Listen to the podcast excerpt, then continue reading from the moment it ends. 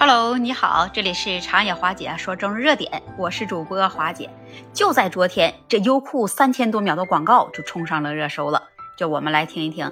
那据报道称呢，说有个网友他发了一个短视频，他就在视频里吐槽，说自己通过互联网电视在酷喵。就是这位网友当时才在优酷正版电视端应用来观看着电视剧《长月烬明》。部电视剧呢是一部独播剧，他自己说，当时他在追这部剧的时候，他并没有开通着会员，前五集你不开通会员也能看。他说他当时的想法就是说，呃，我先看一看，如果这电视剧很好的话，那我再去充会员。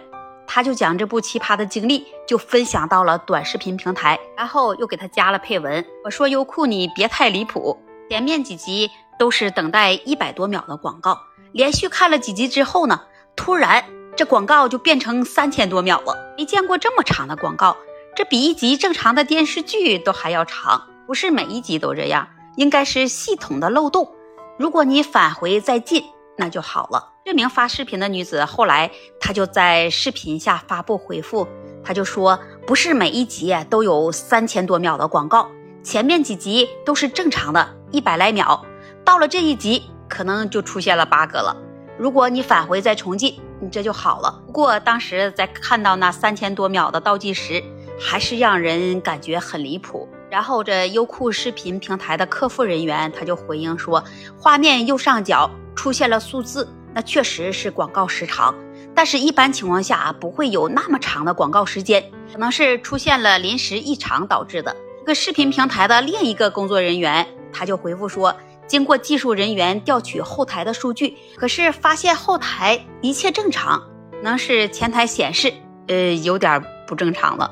这也可能和用户的硬件设备和当时所处的网络环境有关系。这名工作人员，呃，他还说，以上的情况应该是属于一个个例。经过排查以后，没有发现其他的客户来反映这一类似的问题。不管怎么说吧，这三千多秒的广告。就等于五十多分钟，那这是谁家的广告来直接抢电视剧的饭碗吗？当时有好多轻车熟路的网友，就有的怒极反笑了，干脆就原地摆烂，就发生了好多网友的评论。有的网友就说了：“你什么档次？当然不能和咱们尊贵的 VIP 看一样的广告了，何止是非会员广告，我们有会员看的也是专属的广告，看广告也有分档次的。”OK。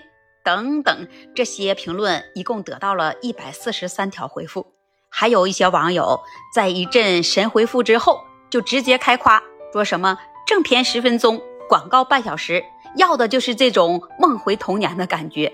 到底那这些话是可圈可点，觉得这些网友说的都很有道理，是不是？那毕竟在这快节奏的现代生活中，要的就是多点慢。从前的日色变得慢，一个小时。只够看十分钟，那正片十分钟，广告半小时。那么接下来我们话归正题，很多网友都说了，再这么灌下去，这网络上各种平台应用，如果你是想看一些视频、综艺之类的节目，高低要发展成是不开会员连电视都打不开的架势啊！那边是眼瞅着这群情激愤，这平台方也回应说，是你的版本未升级，或者是账号未登录。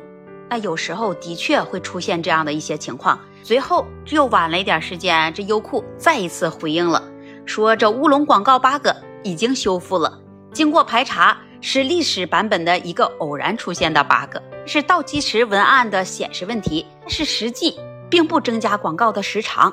不管是怎么说吧，那么在这次乌龙的事件中，有些网友就在评论区把自己内心的苦水啊都倒出来了，都说。这本身也反映了你优酷自己的问题。此前，这优酷方还调整了会员登录的规则，进一步来限制这会员可登录的手机数量。目前，优酷统一会员账号最多可登录三台设备。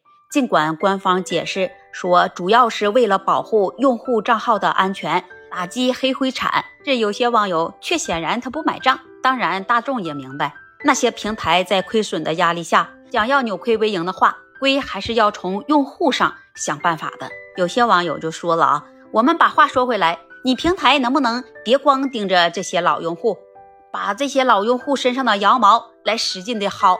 能不能你们这些平台先把用户体验做好，打出口碑，吸引更多新用户来平摊成本，提高毛利，那岂不是两全其美吗？那么你听到这里，关于这件事，你有什么想法和看法？欢迎你在评论区留言，跟华姐互助。也期待您关注、订阅我的专辑。本期节目我们就先聊到这里吧，我们下期节目再见。